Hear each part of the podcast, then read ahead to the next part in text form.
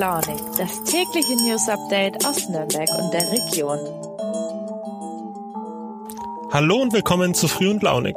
Heute ist der 13. Juni und hier spricht mal wieder Max. Ich hoffe, ihr hattet ein gutes Wochenende. Jetzt ist wieder Montag, ja, ich weiß, aber hilft ja nichts, da müssen wir durch. Immerhin, die Woche dürfte für die allermeisten wegen des Feiertags am Donnerstag kürzer als normal sein. Und zum Start in diese Woche habe ich euch die folgenden drei Themen mitgebracht. Zunächst geht's um das 365-Euro-Ticket in Nürnberg für den Nahverkehr. Genauer gesagt das Bürgerbegehren dazu. Denn schon zum zweiten Mal haben die Aktivistinnen und Aktivisten mehr als genug Unterschriften zusammen. Was das bedeutet und wie es jetzt weitergeht, dazu gleich mehr. Dann unser zweites Thema sind die rund 150 Ortskräfte aus Afghanistan, die in Nürnberg untergekommen sind. Warum das ein Thema ist? Eine von ihnen sagt, wir fühlen uns hier nicht willkommen, sondern als Fremde. Und ich finde allein, das ist Grund genug, genauer hinzuschauen. Und schließlich, kein Witz, ein Gockelkrähwettbewerb.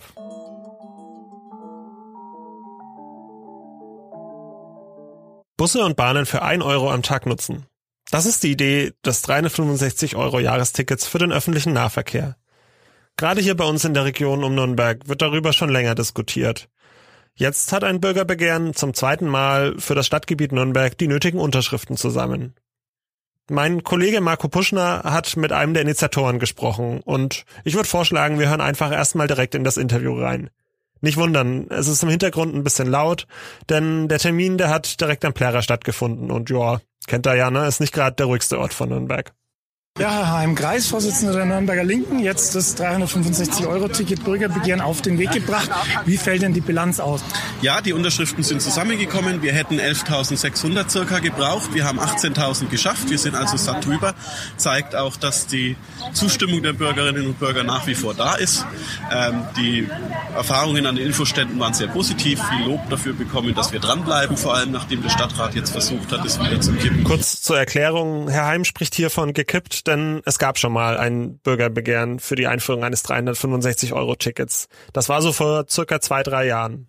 Damals hatte der Stadtrat gesagt, ja, wir finden eure Idee gut, prinzipiell, mach mal. Wir sagen die Einführung und beschließen auch die Einführung des 365-Euro-Tickets bis Anfang 2023. Im vergangenen Winter hat sich dann aber zunehmend abgezeichnet, dass das Ganze auf der Kippe steht. Begründet wurde das von Seiten der Stadt mit fehlenden Haushaltsmitteln. Ja, und so kam es dann auch, dass im Frühjahr dieser ursprüngliche Beschluss, das 365-Euro-Ticket einzuführen, zurückgenommen wurde. Schon ein bisschen vorher haben die Initiatorinnen angefangen, erneut Unterschriften zu sammeln. Für das zweite Bürgerbegehren, was eben jetzt auch die nötigen Unterschriften offenbar zusammen hat. Ja, und zur Frage, wie es jetzt dieses Mal weitergeht, hören wir nochmal in das Interview rein. Wie geht's denn jetzt weiter? Wie ist der nächste Schritt? Der nächste Schritt ist, dass jetzt äh, wir die Unterschriftenlisten einreichen bei der Stadt. Die werden dann ausgezählt. Danach muss der Stadtrat in der kommenden Sitzung darüber befinden, ob das Bürgerbegehren rechtlich in seinen Forderungen zulässig ist. Das letzte Mal wurde das positiv beschieden. Ähm, danach äh, kann, der, kann der Stadtrat entscheiden, ob er dem Anliegen zustimmt, dem Bürgerbegehren also zustimmt und dann ähm, wäre das Gesetz, dann wird das umgesetzt. Anderenfalls, im Falle einer Ablehnung, kommt es zum Bürgerentscheid. Dann wird innerhalb von drei Monaten, also in Richtung Herbst, ein Bürgerentscheid durchgeführt, bei dem alle Bürgerinnen und Bürger in Nürnberg abstimmen dürfen. Wie groß ist denn die Gefahr, dass aus haushalterischen Gründen der Stadtrat sagt, äh, das Bürgerbegehren ist nicht rechtlich zulässig? Weil aus haushalterischen Gründen wurde es ja gekippt der Beschluss von 2020. Richtig. Ähm, also aus haushalterischen Gründen hat natürlich der Stadtrat das letzte Mal die Entscheidung getroffen, dass er es nicht einführen möchte. Das war eine politische Entscheidung. Da geht es darum, dass man sagt, wie teilt man den Haushalt auf. In der Frage der rechtlichen Zulässigkeit gestaltet sich das etwas anders.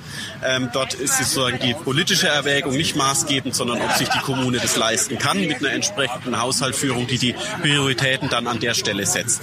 Aus unserer Sicht ist es gegeben, dass die Stadt Stadt sich das leisten kann. Man müsste eben Mittel umschichten, teilweise vom Autoverkehr in Richtung des ÖPNV. Es gäbe noch die Möglichkeit, die Gewerbesteuer leicht anzuheben auf Münchner Niveau. Das würde einiges einbringen. Der andere Punkt wäre noch eine Ausweitung des Parkraumbewirtschaftung. Das wären zusätzliche Mittel, die man bekommen würde.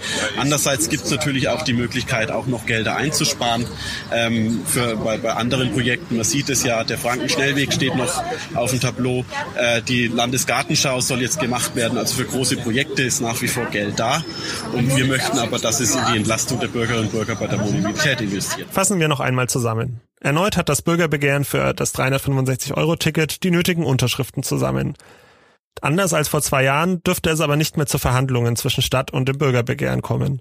Somit bleiben eigentlich, sofern es rechtlich wieder für zulässig erklärt wird, nur noch zwei Möglichkeiten.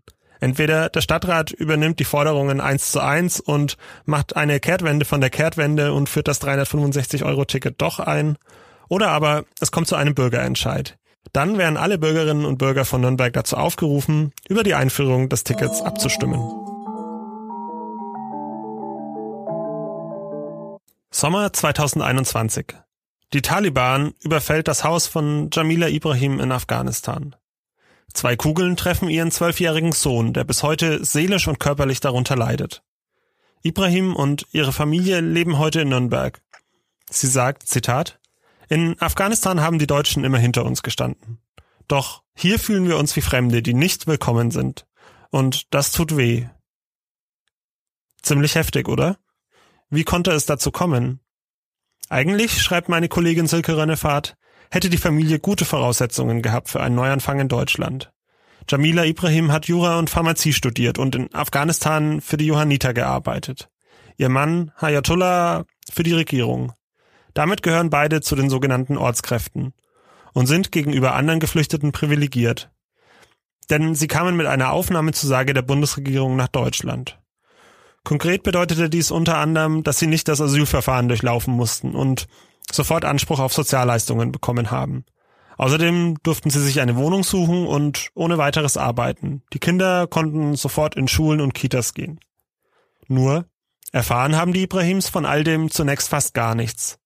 Wochenlang waren sie in einem Übergangswohnheim in der Nürnberger Fuggerstraße sich selbst überlassen. Für das Wohnheim ist die Regierung von Mittelfranken zuständig. Die Stadt Nürnberg sagt heute, von der Ankunft zunächst überhaupt nichts erfahren zu haben. Bei ihrer Ankunft erhielten die Ibrahims 250 Euro in Bar, verbunden mit der Aussage, dass dies für zwei Wochen reichen muss. Ansonsten sei niemand da gewesen, der ihnen Informationen gegeben hätte. Ehrenamtliche Helfer halten das für einen Skandal. In der Fuggerstraße hat der Verein wie Integrate inzwischen Verbesserungen erreicht. Und ja, eine der Ursachen ist ganz offenkundig, dass es an Personal fehlt für die Beratung von geflüchteten Menschen. Bislang gibt es in Nürnberg knapp 37 solcher Stellen. Von der städtischen Sozialreferentin aus heißt es, dass mindestens 15 weitere Vollzeitkräfte vonnöten wären. Gesucht wird aber auch Wohnraum. Wer da etwas hat, kann sich beim Verein wie Integrate melden unter der Adresse team at vsupport.info. Ja, und ansonsten werde ich euch in den Shownotes noch den Artikel von meiner Kollegin Silke Rennefahrt verlinken, denn sie hat nicht nur mit den Ibrahims gesprochen, dort kommen noch einige weitere Stimmen zu Wort.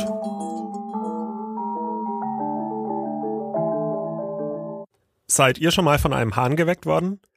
Ich selbst habe vor einigen Wochen im Urlaub den Fehler gemacht, in einem Raum direkt neben einem Hühnerstall über Nacht das Fenster offen zu lassen.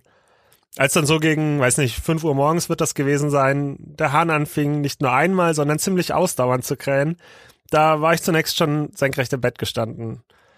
Und um genau das geht es auch bei einem Krähwettbewerb am kommenden Donnerstag, also an Fronleichnam, an diesem Feiertag eben, in Weigendorf in der Oberpfalz. Dort wird der fleißigste Gockel gesucht, also nicht derjenige, der am lautesten, sondern der, der besonders oft hintereinander kräht. Das Ganze findet so am Vormittag statt, also der Wettbewerb startet um 10 Uhr und schon eine Stunde später gegen 11 Uhr soll dann der Siegerhahn bekannt gegeben werden. Anschließend gibt's noch bis zum Abend hin ein Grillfest, bei dem allerdings nicht die Verlierergockel, sondern Würstel und Steaks vom Schwein gegrillt werden. Ausgezeichnet werden Hähne in folgenden vier Kategorien. Große Hähne, Zwerghähne, Jugendbesitzer und Altbesitzer. Teilnehmen darf jeder Gockelbesitzerin und jeder Gockelbesitzer mit einem geimpften, beringten oder mit Flügelmarke markierten Hahn. Und dieser Hahn muss entweder aus dem Landkreis Amberg-Sulzbach sein, dort liegt nämlich Weigendorf, oder aus dem Landkreis Nürnberger Land. Der Geflügelzuchtverein Haunritz und Umgebung freut sich auf viele Teilnehmer und Gäste.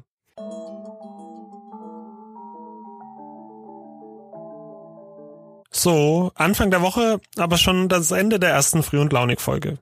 Ich hoffe, ihr fandet die Themen interessant. Wenn ihr was loswerden wollt, könnt ihr mich jederzeit per E-Mail erreichen. Die Adresse packe ich euch in die Show Notes. Und dann bleibt mir nur noch, euch einen guten Montag zu wünschen. Wenn ihr mögt, hören wir uns in dieser Woche noch drei weitere Male. Macht's gut, euer Max.